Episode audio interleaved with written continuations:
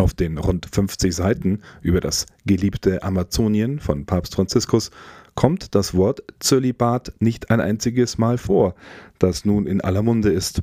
Auch über eine Weihe von Frauen zu Diakonen oder Priestern spricht Franziskus nicht. Dennoch fühlen sich seit dem Erscheinen der Exhortation diese Woche zahllose Kommentatoren berufen, genau und praktisch nur zu diesen beiden Punkten die eigene Meinung zu sagen. Darüber, was eigentlich im lehramtlichen Schreiben des Papstes steht, hört man dagegen wenig. Und genau das kritisiert im Interview mit dem Kölner Domradio diese Woche Pfarrer Regami Tileinatan. Der junge Priester der Corpus Christi Priesterbewegung, gegründet von der heiligen Mutter Teresa von Kalkutta, kommt ursprünglich aus Sri Lanka und ist Leiter der Berufungspastoral im Erzbistum Köln.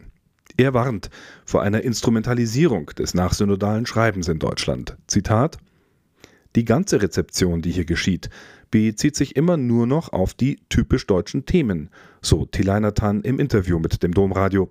Und er verweist darauf, dass das Kirchenoberhaupt vor allem die prekäre Lage der Menschen in der Amazonasregion in den Vordergrund rücken wollte.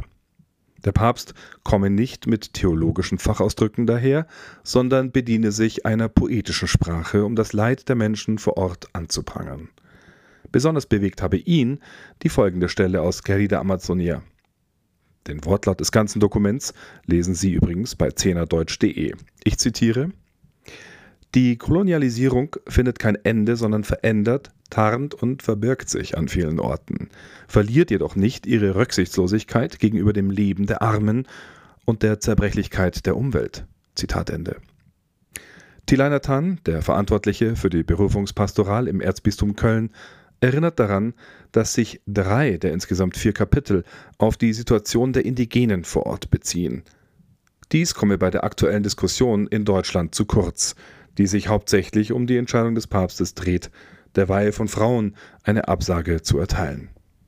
Seiner Ansicht nach mache sich die Kirche so unglaubwürdig, wenn sie Papst Franziskus, Zitat, Einladung, uns zu empören, was da vor Ort geschieht, was mit unserer Welt geschieht, was mit unserer Umwelt geschieht, was mit unseren Schwestern und Brüdern geschieht, gar nicht erst wahrnehme. Pfarrer Regami Tilanathan weiter. Natürlich bewegen auch mich Fragen wie, wie verhält sich der Heilige Vater zum Thema Zölibat oder die Rolle der Frauen in der katholischen Kirche, aber ich finde es dem Schreiben gegenüber und auch den Leidensgeschichten und Nöten der Menschen in Amazonien gegenüber unfair, dieses Dokument für unsere eigenen Ziele zu missbrauchen oder nur noch darauf zu reduzieren. Ja, dass viele Menschen in Deutschland enttäuscht seien, könne er nachvollziehen, so Tilanatan weiter. Einige Bischöfe hierzulande hätten im Vorfeld große Erwartungen. Der Leiter der Berufungspastoral empfiehlt die aufmerksame Lektüre der Exhortation und nicht nur, Zitat, die PDF-Datei auf bestimmte Schlagwörter hin zu durchsuchen und den Rest des Dokumentes als wertlos abzutun. Das werde der prekären Lage in der Amazonasregion nicht gerecht. Es gelte nun, die vom Papst eingeforderte Inkulturation des Evangeliums umzusetzen, die frohe Botschaft Jesu Christi müsse gerade den Menschen in der heutigen Zeit nahegebracht werden, ohne sich das Evangelium so zurechtzulegen, wie man es gerne selber hätte, so der junge Priester. Tatsächlich ist es die Heiligkeit, das Gebet um Berufungen für neue Priester und die Aufforderung zur Missionierung und der Verbreitung der Eucharistiefeier, die der Papst in seinem Schreiben betont, er knüpft damit nicht zum ersten Mal an seine Vorgänger an, vor allem Johannes Paul II. und Benedikt XVI. Er habe nicht nur viel von St. Johannes Paul II. gelernt, sondern er stehe in völliger Übereinstimmung mit ihm und Benedikt beim Thema Priestertum. Dazu gehört auch der Zölibat, betont Papst Franziskus denn auch in einem neuen diese Woche vorgelegten Interviewbuch, Darin beantwortet er Fragen zu seiner Person und zu dem Papst aus Polen, den er selbst 2014 heilig gesprochen hat. Gemeinsam mit Johannes Paul II. und Benedikt XVI. sehe er den Zölibat als, Zitat, Gnade nicht Grenze, betont Franziskus in dem Buch. Ich denke, dass die Freude das wichtigste Merkmal der Begegnung mit dem auferstandenen Jesus ist, sagt Papst Franziskus und verweist auf die Freude und Barmherzigkeit des Pontifikates von Johannes Paul II. Ich habe von ihm gelernt, erklärt Franziskus. Die Aussagen des amtierenden Pontifex Maximus über seinen heiligen Vorgänger und andere Themen sind in dem italienischsprachigen Buch Johannes Paul der Große festgehalten, das am 11. Februar veröffentlicht wurde. Das Buch besteht aus fünf Kapiteln, in denen der Autor, Pater Luigi Maria Epicocco, jeweils einen Aspekt des Lebens und Wirkens von Johannes Paul II. behandelt. Ergänzt werden diese Abschnitte durch einen Gesprächsteil des 39-jährigen Padres mit dem Papst. Dabei konzentrieren sich die Interviews auf den Zeitraum von Juni 2019 bis Januar 2020. Es ist also brandaktuell. In einem Abschnitt zitiert Epikoko ausführlich aus dem Brief von Johannes Paul II. namens Geschenk und Geheimnis, den der polnische Heilige zum 50. Jahrestag seiner eigenen Priesterweihe geschrieben hat. Franziskus sagt dazu, man könne anhand seiner eigenen Briefe erkennen, etwa jenem, den er an einem Gründonnerstag geschrieben habe, oder wenn man einige der Predigen lese, die er als Bischof von Buenos Aires gehalten habe, dass es, Zitat, eine völlige Übereinstimmung mit dem Gedanken Johannes Pauls II. in Bezug auf das Priestertum gibt. Zitat Ende.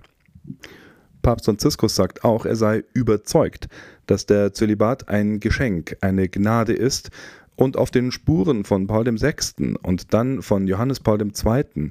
und Benedikt XVI. zu wandeln, sei er überzeugt, dass der Zölibat eine entscheidende Gnade sei, die die lateinisch-katholische Kirche kennzeichne. Ich wiederhole, er ist eine Gnade, keine Grenze, betont Franziskus. Der Papst war damals Provinzoberer der Jesuiten, als Johannes Paul II. zum Bischof von Rom gewählt wurde.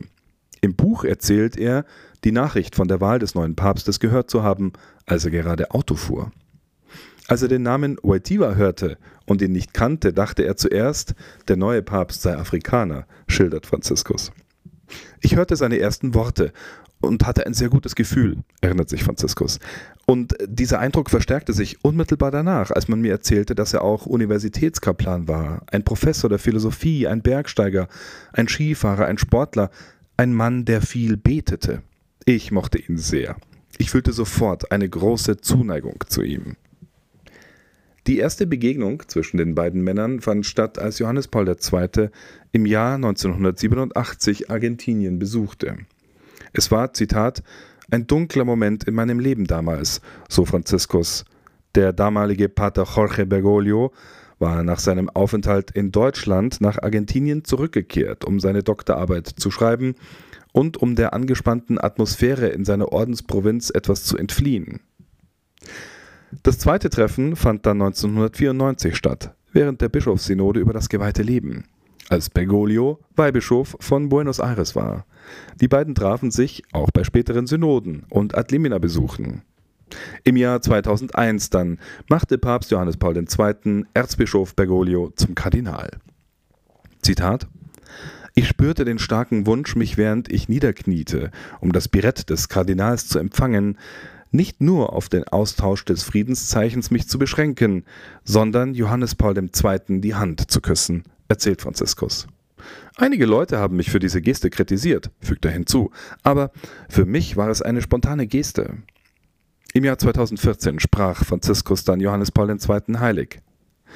Wissen Sie, es reicht sein Leben zu betrachten, um zu sehen, dass Johannes Paul II. den Geruch der Schafe hatte, sagt Franziskus in dem neuen Interviewbuch. Er war ein Pastor, der die Menschen liebte, und die Menschen erwiderten dies mit immenser Liebe ihrerseits.